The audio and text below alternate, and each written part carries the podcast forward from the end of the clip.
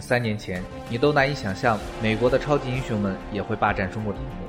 他们代表了一种完美的商业模式，成为永远能会下金蛋的母鸡。五月二十三日，《X 战警：逆转未来》开画，这已经是今年的第三部超级英雄电影。算上《美国队长二》和《超凡蜘蛛侠二》，世界已经被毁灭和重建了数次。这看似是影院最常见的奇观，但其实超级英雄电影成为票仓不过是最近十几年的事情。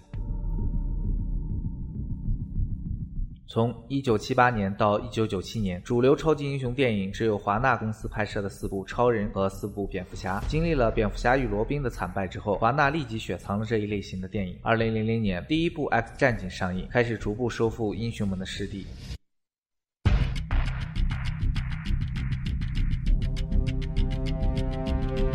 超级英雄电影真正的崛起是二零零一年的第一部《蜘蛛侠》。此后，从漫画里走出的英雄们争先恐后的出现在了荧幕上，既有单打独斗的蝙蝠侠、钢铁侠、美国队长，也有穷策群力的复仇者联盟、X 战警。他们武功各异，性格迥然，堪称美国版的金庸《群侠传》。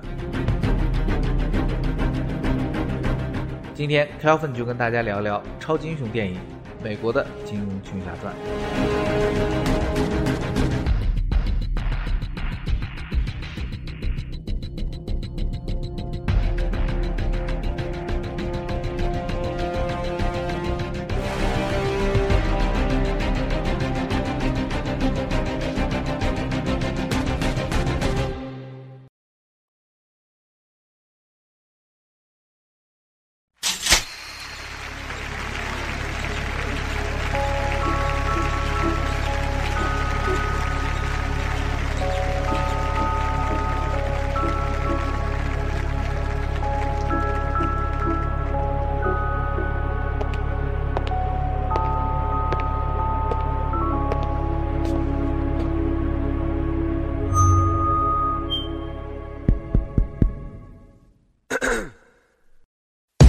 见解和观点，犀利清晰的表达方式，正确生动的互联网正能量，让你在这里听到不一样的声音。您现在收听到的是自媒体闲篇儿电台。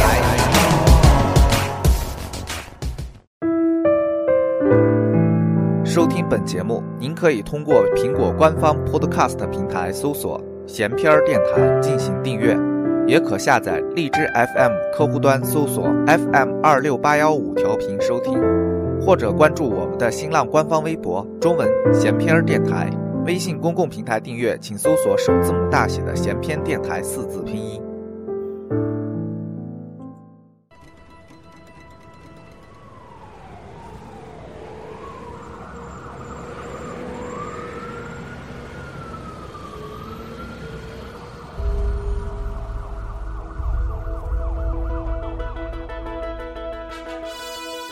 一个人从小经历的磨难，很有可能父母双亡，后来受到召唤，进行一系列的冒险，最终得到了超越性的体验和认知。这是成长故事的基本结构。主人公的表现在故事里可以是蝙蝠侠，也可以是乔峰、令狐冲，或者是哈利波特。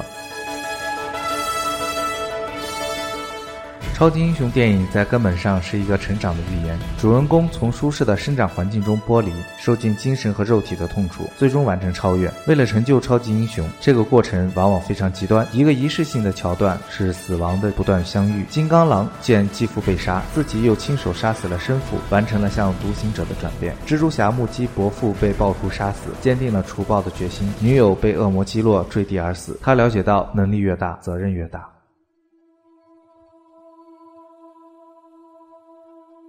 希腊神话和圣经故事是超级英雄的原型。阿喀琉斯一出生就被母亲放在了天火中烧，才练就了刀枪之身。摩西受到了神的召唤。带领犹太人穿越了红海，最终得到了神谕十诫。比较神话学家约瑟夫·坎贝尔在《千年英雄》一书中，将对神性的追求看作英雄的基本特征。他们在经历了突破个人极限的剧痛之后，开始征服一个又一个怪物，直到心打破了宇宙的局限范畴，而达到一种超越所有的形象、所有的象征、所有的神体验的领悟，一种对无所遁逃的虚空的领悟。有趣的是。中国武侠虽然和美式英雄分享着类似的故事结构，但由于文化迥异，中国侠客往往终归于个人的归隐。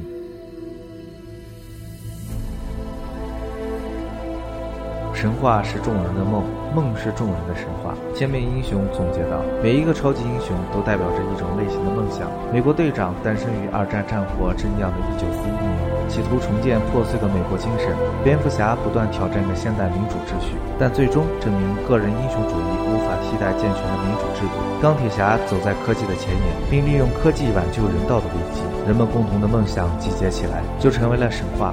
千面英雄这样一本艰涩的学术书，不怪乎成为好莱坞的高管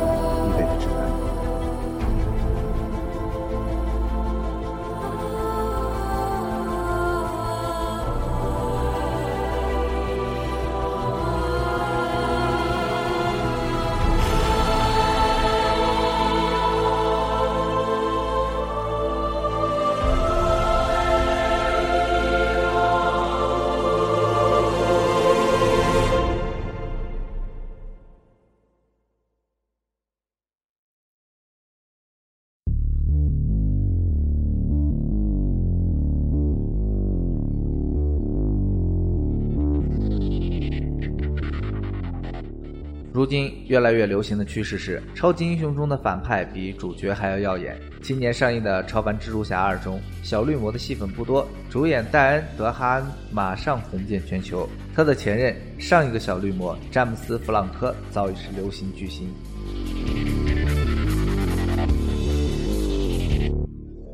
与伟光正的英雄相比，反派角色往往具有独特的人格魅力。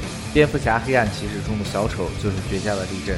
克里斯汀安·贝尔无疑是最好的蝙蝠侠，但谁不爱希斯莱杰扮演的小丑呢？他将毫无道德感的个人主义发挥到了极致。有些人并不喜欢那些常人偏爱的东西，比如金钱，他们不被收买，不会被恐吓，不可理喻，更不接受谈判。有些人就想看人间地狱。小丑的黑暗是纯粹的，他与英雄天然的正义是一个隐蔽的两面。正义需要不间断的自我认确认，而黑暗则是太诱人的禁果。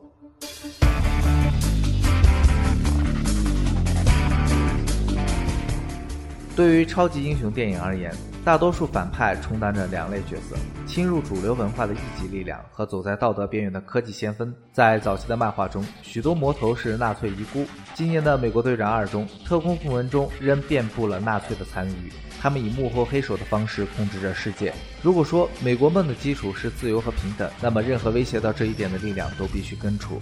随着时代的发展，一级力量由二战时期的纳粹分子、冷战时期的苏共间谍，变成后九幺幺时期的恐怖分子，可谓与时俱进。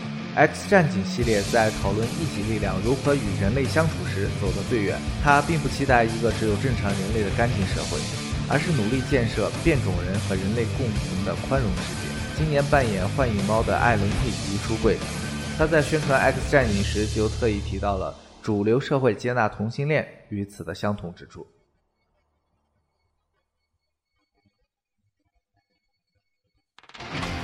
在蝙蝠侠、钢铁侠之类的科幻电影中。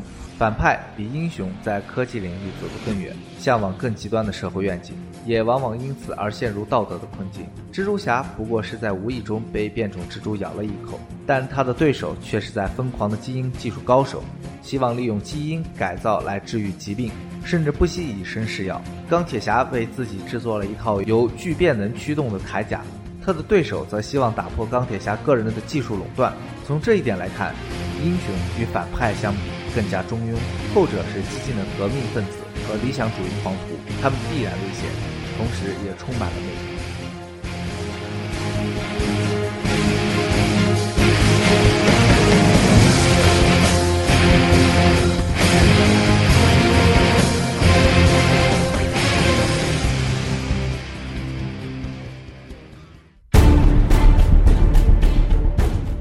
的超级英雄电影回报率惊人，但存在历史却并不长。超高的制作成本决定了它必须控制风险。1997年，由乔治·克鲁尼、阿诺·施瓦辛格、乌玛·瑟曼主演的《蝙蝠侠与罗宾》是华纳公司投资最大的一部蝙蝠侠电影，全球票房2.3亿美元，不算太差，口碑却糟糕的出奇，导致好莱坞数个电影公司几年都不敢再翻拍超级英雄电影。大片的市场结果往往对电影公司有着决定性的影响。投资四千万的《天堂之门》。票房失利，直接导致联谊电影公司解体，而《饥饿游戏》的火爆，则让狮门影业跃居行业的领先地位。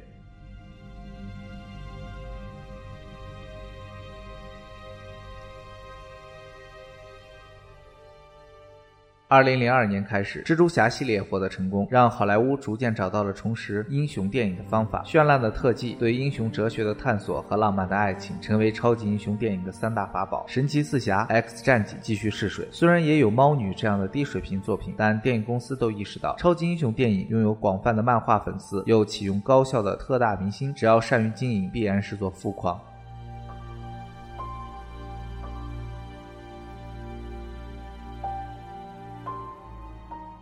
二零零八年是个丰收的大年，克里斯托弗·诺兰导演的《蝙蝠侠：黑暗骑士》上映，大大拓展了超级英雄电影的内涵。蝙蝠侠除了风衣耍帅之外，居然还可以玩人性和深刻。同一年推出的钢铁侠系列的第一部，在娱乐性的开拓上居功伟岸。痞气十足的富家公子开着世界上最酷炫的科技公司，穿着铠甲就能满世界飞，果然也赚了全世界的钱。于是，超级英雄电影几乎成了稳赚不赔的类型。极善运营的迪士尼公司在二零零九年。以四十二点四亿美元收购了威漫威，一家拥有数千个漫画角色的公司。这笔生意太划算了，一部《复仇者联盟》的全球票房就是十五点一亿美金。更重要的是，观众已经形成了对超级英雄电影的观影习惯，无论其世界观的设定，还是角色的个人魅力，市场教育已经完成。尤其当英雄群像电影上映的时候，就会展现出无比强大的吸金能力。它收割了漫画迷、数个个体英雄粉丝以及明星粉丝的钱袋。与《复仇者联盟》抗衡的是二十世纪。福克斯公司的《X 战警》今年上映的《X 战警：逆转未来》中的角色之多，都快可以组成一副扑克牌了，而且全部由大明星出演。福克斯公司自然不会放过单个角色泛身剧的机会。金刚狼电影已经拍到了第二部，这只是个开头而已。超级英雄电影已经深刻改变了电影的生态环境。哪怕在中国，当蜘蛛侠、蝙蝠侠横行在荧幕上的时候，其他大电影大多只好选择避让，这才是真正的巨手。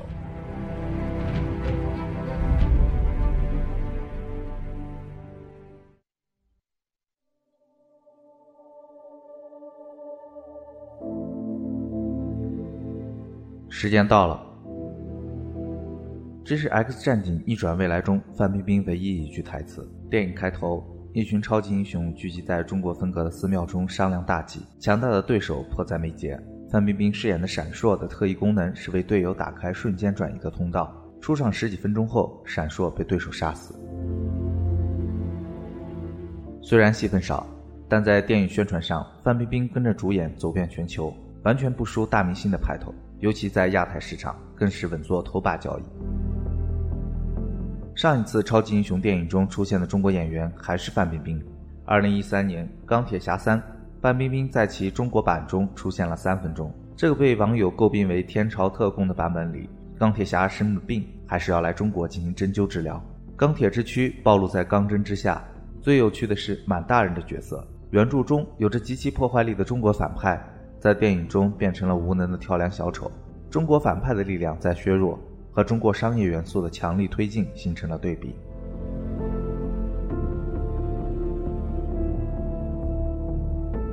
积极将范冰冰和中国产品广告植入《钢铁侠三》的是 DMG 公司。据报道，《钢铁侠三》的制作成本大约是两亿美金，DMG 的投资大约占了百分之十五。DMG 的三个合伙人中，还有一位是出身自好莱坞的美国人丹尼兹。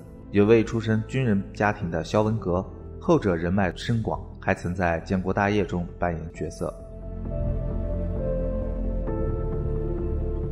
如果说《钢铁侠三》的中国元素是好莱坞与中国关系资本结合的畸形产物，那么《X 战警》中的中国元素更水到渠成一些。范冰冰在奥斯卡酒会上遇到了导演闪烁，本是欧美角色，但导演看中了他所携带的中国市场。漫画原著中，变种人逃进了一座修道院。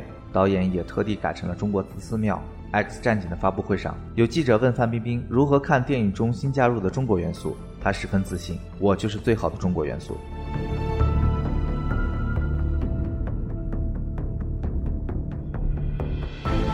钢铁侠三的全球票房破十亿美元，中国是海外的第一票仓。好莱坞一向与时俱进，犯罪率居高不下时，蝙蝠侠应运而生；基因技术进步时，蜘蛛侠大行其道。钢铁侠借了新能源的发展了东风，日本文化西进，金刚狼也会爱上日本大亨的孙女。没有人可以轻视中国的影响。尽管中国元素仍以一种别扭的贴片形式出现在超级英雄电影里，但从钢铁侠三到 X 战警，已经是不小的进步。超级英雄电影花了十几年的时间才建立起成熟的故事框架，他也会用同样的努力，将中国元素合理的塞进这个故事框架的边缘中。